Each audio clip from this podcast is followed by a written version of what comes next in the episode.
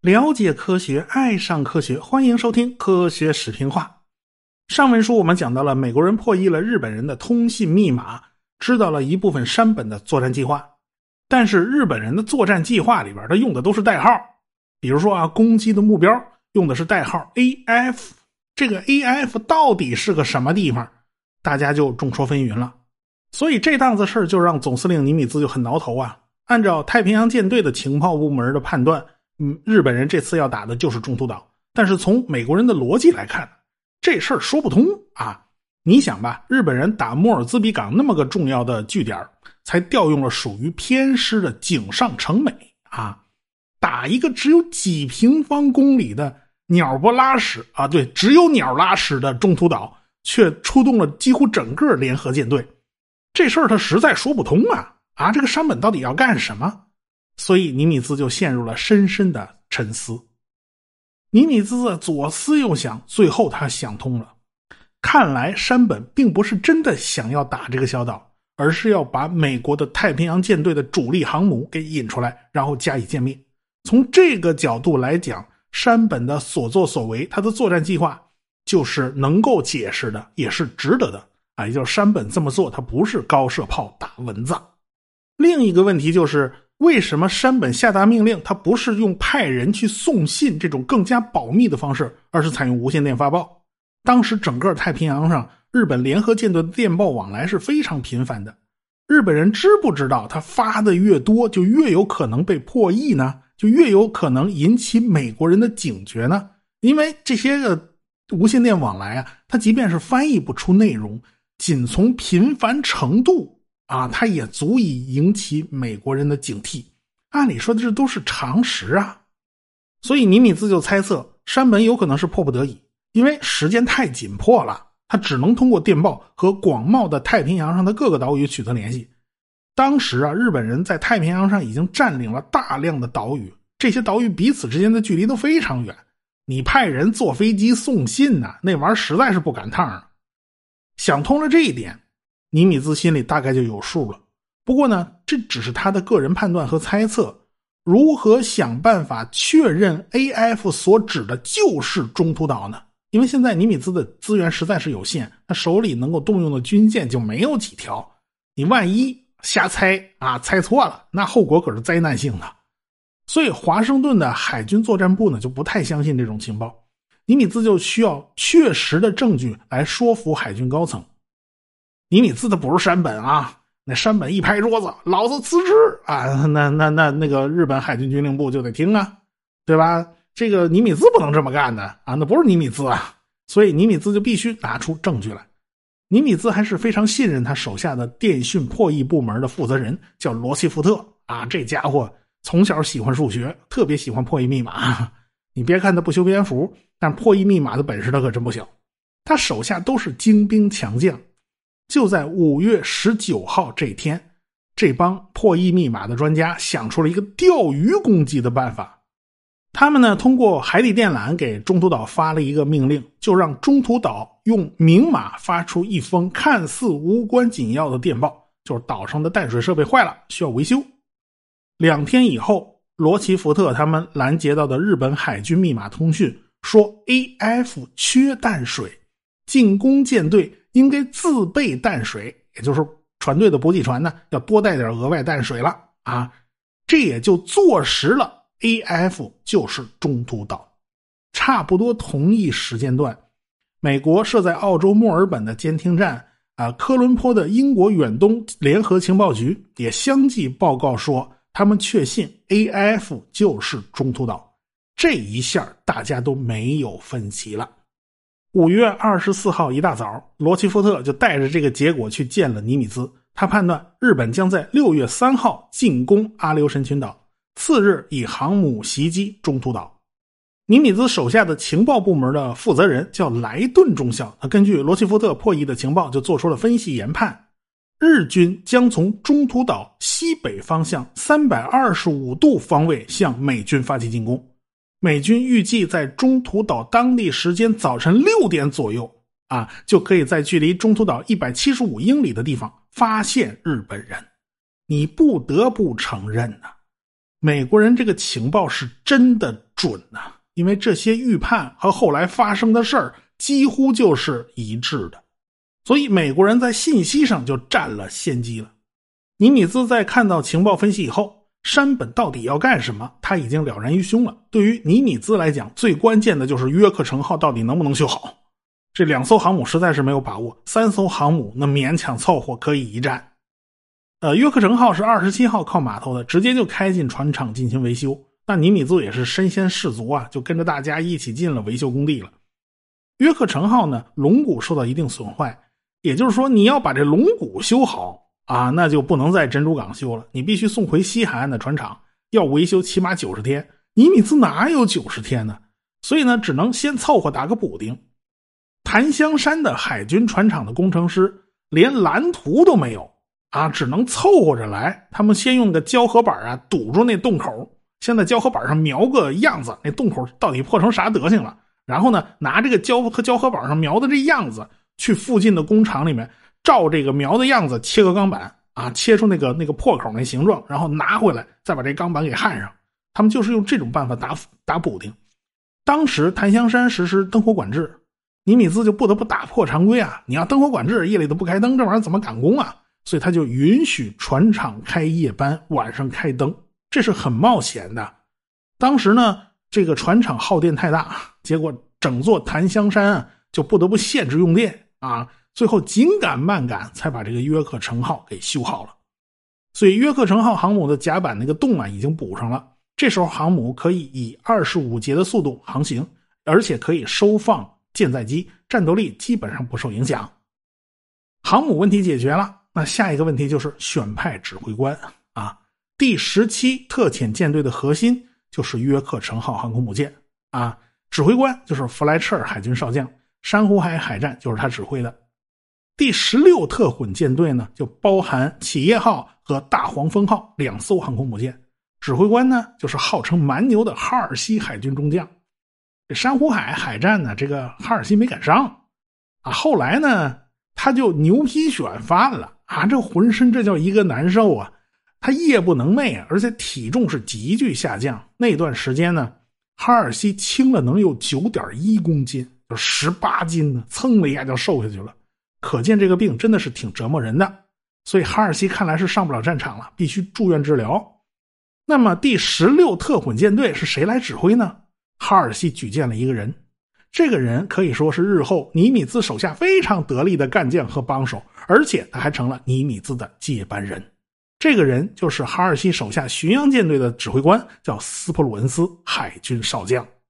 当时有很多人都反对啊，这个斯普鲁文斯怎么能去指挥这两艘航母啊？此前他一直是指挥啊巡洋舰、啊驱逐舰呢，他一直是给这个航母保驾护航的，他没指挥过航空兵啊。但是从尼米兹的角度想一想啊，珊瑚海大战是第一场航母之间的对决，即将发生的中途岛海战是第二场。你跟我说实战经验啊，你不就打过一场吗？谁比谁经验多呀？在航空技术方面，哈尔西呢就把手下最好的参谋叫布朗宁派给了斯普鲁恩斯。不过布朗宁这个脾气实在是太臭，跟斯普鲁恩斯不太合得来。不过这是他们第一次合作啊，要闹别扭，要合不来，那也是后面的事了。这次先盯下来了。再说，你想想啊，日本的南云忠一啊，难道他就是指挥航空兵出身的？不是啊，这人家干的也不错嘛，啊，是吧？他航空方面不都是听那个怨田美金雄的，要么就听参谋长草鹿的。南云真正擅长的，他是传统海战哦，他不是搞航空兵出身的喽。所以想来想去呢，尼米兹拍板了，就是斯普鲁恩斯了。他信任哈尔西看人不会看走眼，哈尔西也的确没看走眼。别看这个斯普鲁恩斯跟哈尔西那个脾气犯冲啊，完全是两样的人。但是后来人家斯普鲁恩斯真的是人中龙凤啊。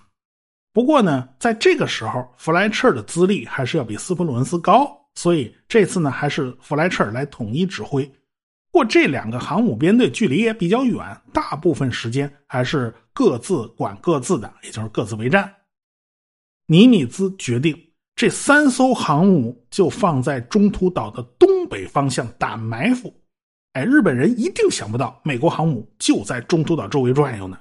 现在反而是日本人在明，美国人在暗，谁偷袭谁还不一定呢。这个中途岛呢，在国际日期变更线以东，日本和亚洲呢都是在国际日期变更线以西，所以呢，中途岛的日期和日本本土的日期它总差着一天。我们现在呢，就以中途岛的时间为基准来描述整场战役的过程。五月二十八号，南云就带着一航舰就离开了广岛湾了。差不多就在同一时间，田中赖三带着中途岛的登陆部队离开了塞班岛，立田健男指挥的火炮支援舰队离开了关岛，近藤的舰队呢比南云晚了两天离开广岛湾，最后开拔的就是山本五十六亲自带领的主力舰队，所以到现在为止，联合舰队两百多艘舰艇算是倾巢而出了。这几天里呢，大家都保持无线电静默，而且都提前更换了通信密码。也就是说，美国人在这段时间他是没有办法及时破译日本人的电报了。山本刚出门，海上天气就变坏了，可以说是狂风巨浪接连不断。山本就隐隐约约感觉到哪里不对。听说南云舰队的那个渊田美金雄得了盲肠炎，啊，现在只能休息，他没法亲自带队。看来这就不是个好兆头。大和号是一艘崭新的军舰，所以它上面这个无线电设备就比较先进。日本的无线电监听人员就发现，太平洋上美国的电报通讯非常频繁，似乎是在调兵遣将。而且呢，大和号上的无线电还监听到了一艘美军潜艇在日本人的运输船队附近海域发出的长篇紧急电报。看来日本人似乎是发现日本人的舰队了。日本的潜艇呢？是在中途岛附近侦察啊，他们也发现了奇怪的事儿。这个中途岛上的美国人似乎在加固这个岛上的防御工事啊，这个推土机啦，这个吊车啦，它频繁作业，而且岛上的侦察机也是密集出动。似乎美国人已经察觉到有什么事儿了，是在提前做准备。山本呢，对珍珠港方向的动向是非常关注的。本来呢，日本人就派遣了水上飞机要去珍珠港进行侦察。可是飞机航程不够，于是就得安排潜艇在没有人的法属佛里格特浅滩呢，就在那等着啊。水上飞机在这儿，由潜艇负责给加油啊。双方在这儿碰头，加满了油，咱们再去珍珠港。可是这个日本潜艇到了这个法属佛里格特浅滩，刚一冒头，就发现两艘美国军舰在这等着呢。哎呀，这美国军舰当然也没发现他们呢。但是这个美国军舰没有要走的意思，你俩是啥意思？你俩常驻还怎么着啊？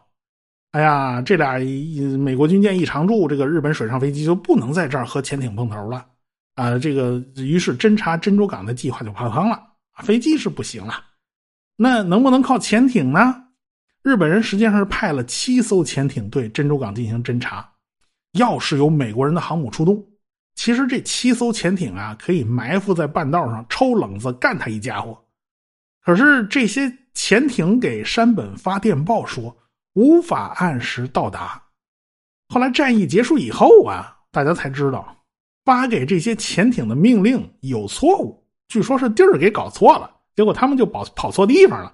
你跑错地方嘛，当然就无法按时到达了。你瞧这事儿闹的，你这都什么低级错误啊？所以这时候的山本就对珍珠港方面的情况是一无所知了。但是山本是有直觉的，他总觉得哪儿不对。现在一个艰难的决策就摆到了山本面前了：到底要不要把这些消息告诉前方的南云中一呢？告诉他显然是有利于南云中一的决策，但是会打破无线电静默，有可能导致南云他们被美国人发现。山本就在这儿翻过来调过去。哎呀，到底怎么做决定呢？他最后一拍大腿，做了一个决定：咱先上厕所。这个山本肚子忍不了了。嗨，这都怎么回事这两天呢，山本肚子不舒服，弄得他浑身上下也没什么力气。这种情况会不会影响他的判断力呢？这就很难说了。我们发现啊，日本人这个病号也不少。美国那边哈尔西一闹病号，他立刻就把自己权力交出来了。这日本人这边不行啊。您病得再厉害，你也得在这岗位上坚持着啊！等从厕所出来了啊，这肚子稍微舒服点了，山本最后还是做了一个决定，那就是打破无线电静默，把消息告诉前方的南云中一，但是山本手下那一大帮参谋全都呼啦超的反对，特别是他倚重的那个黑岛参谋啊，这帮参谋提出的意见呢，也不能说没道理。首先，你随便打破无线电静默，万一被美国人监听了啊，南云很容易暴露自己位置。其次是南云距离中途岛更近，前面大和号截获美国人发出的电报信号，南云那边他没听着吗？是不是？他不是近吗？他应该听见了吧？再说南云的舰队有准备，已经有一半的飞机挂着鱼雷，准备应付万一出现的美国航母舰载机呢。所以呢，南云手下那帮飞行员的素质打美国菜鸟那一点都不成问题。你担啥心呢？是吧？最后，山本司令官还是同意了参谋们的意见，也就是说，山本什么也没告诉南云，但是。黑岛参谋他们纯粹是想当然，南云中一的赤城号压根儿就没听见中途岛附近美国人发出来的无线电信号，因为赤城号并不是一艘新船，它的无线电设备也比较老旧，它性能实在不是很行。再说了，你大和号桅杆多高，那赤城号桅杆才多高啊？那天线竖不起来呀！因为赤城号的舰岛是很矮的。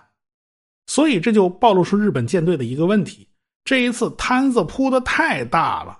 赤城号的无线电情报收集和发送能力，它难以指挥这么大的海战。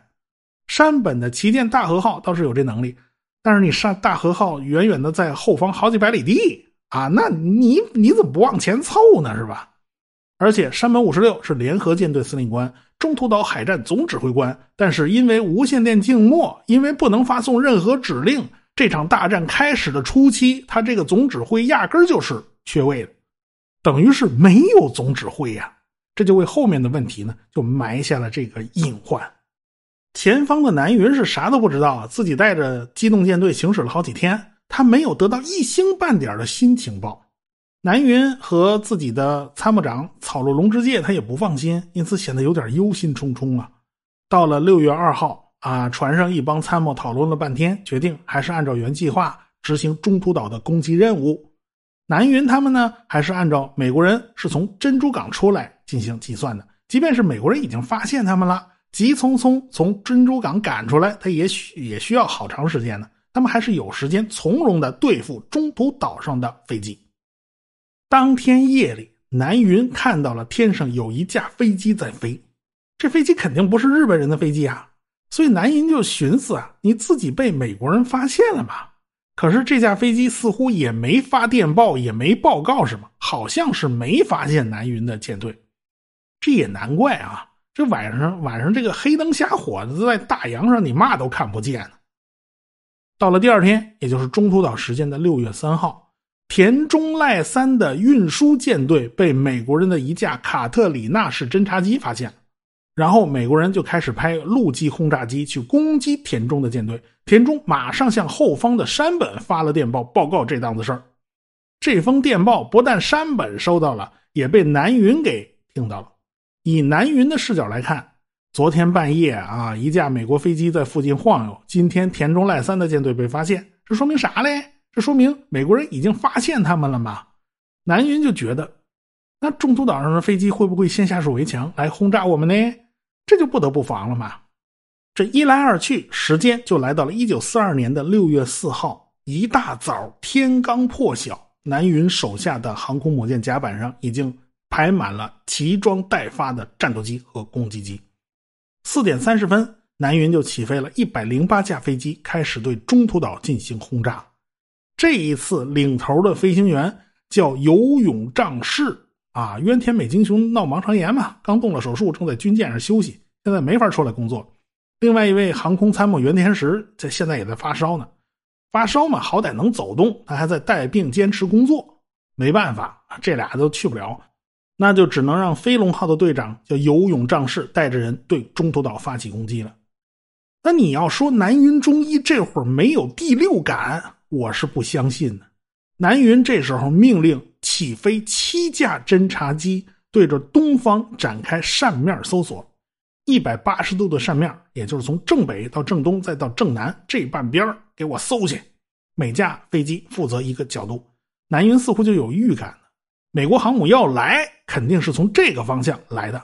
毕竟南云已经好几天没有得到任何关于美国航母的消息了，实在是不放心。你别说，这个南云还是真的不得了，他这个直觉是真的准呢。这会儿美国人还真就在东边藏着呢。咱们呢，先按下南云这边不表，单说游泳仗势，他带着一百零八架舰载机，花了两个钟头才飞到中途岛上空。他一看就不对劲，哎，这机场上怎么空空荡荡的，没有飞机呀？而且港口里也没有船呢。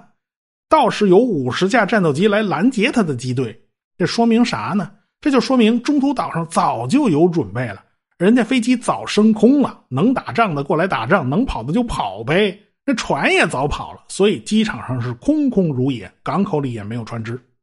不过，日本这批舰载机飞行员在当时啊是绝对是世界上最棒的，因为他们经历了多次大战，而且经验充足，而且斗志旺盛啊，见谁都不服输。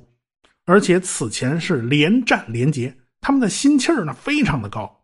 相比之下，那时候美国飞行员还是菜鸟啊，特别是陆基飞机的飞行员啊更菜。所以三下五除二，美国飞机就被击落了四十多架，这点抵抗对日本人来讲啊，真的不算什么。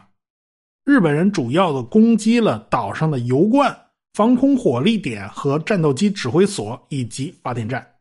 哎，这个拥有仗势，伸着脑袋往岛上一看，哎呀，这个岛上飞机是没有了，这机场跑道还好好的，自己这炸弹也不够了，那不行，还得需要第二次攻击。他就马上向赤城号发去了电报，他带领的机群有十一架被击落，十四架重伤。现在呢，他就必须返航回去了。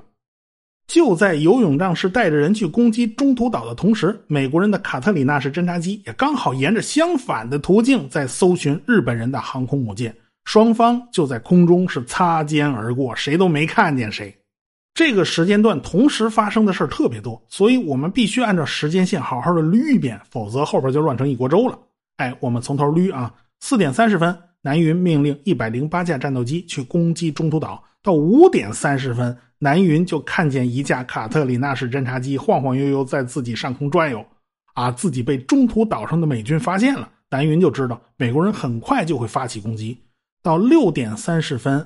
游泳仗势带着一百零八架舰载机对中途岛发起攻击，这个时候，你说南云该怎么选择？南云还有一百多架飞机挂着鱼雷，正在应对万一出现的美国航母呢。这时候收到了游泳发来的电报，说需要进行第二次攻击。